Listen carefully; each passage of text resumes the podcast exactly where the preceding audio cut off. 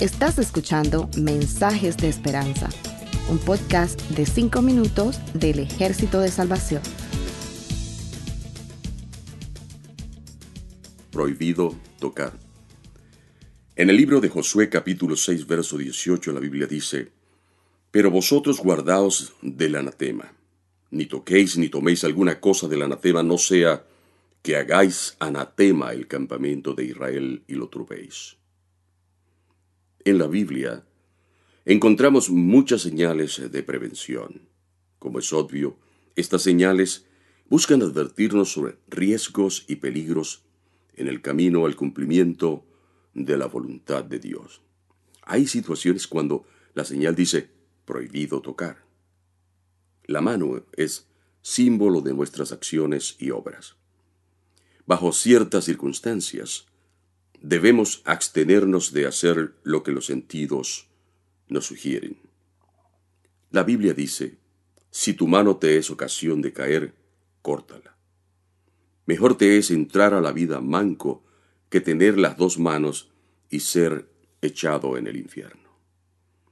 Tocar lo prohibido puede conducir a tomarlo.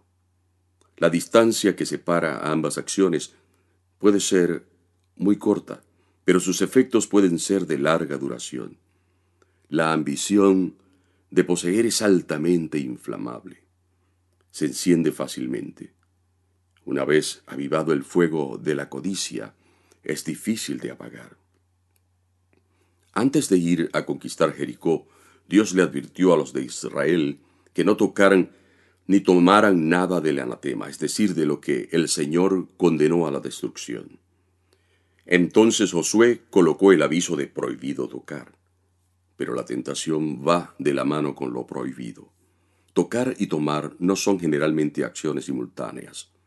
Entre ambas tiene lugar un proceso de incubación mental que en términos de tiempo estará determinado por nuestros valores y creencias, sean estos de carácter social o moral, cultural o religioso. Cuando la decisión de tocar lo prohibido es consciente, primero que nada, ocurre lo que la Biblia llama tentación. La tentación es, una apelación a los sentidos que promete algún tipo de gratificación física o psicológica. El Génesis narra que la serpiente le susurró a Eva en torno al fruto prohibido, el día que comas serás como Dios. Y Eva se llenó de codicia y tomó de él. Codiciar no es condenable mientras sea solo un impulso momentáneo o circunstancial.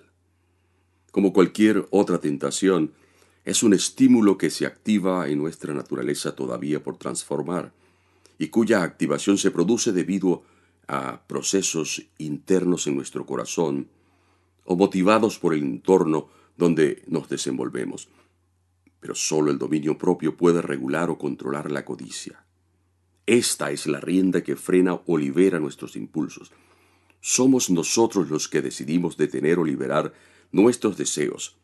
Si no nos detenemos y dejamos a nuestra naturaleza que se desboque hacia lo prohibido, ignorando la señal de no tocar, será como cuando las aguas se derraman en la arena, que no se pueden volver a recoger.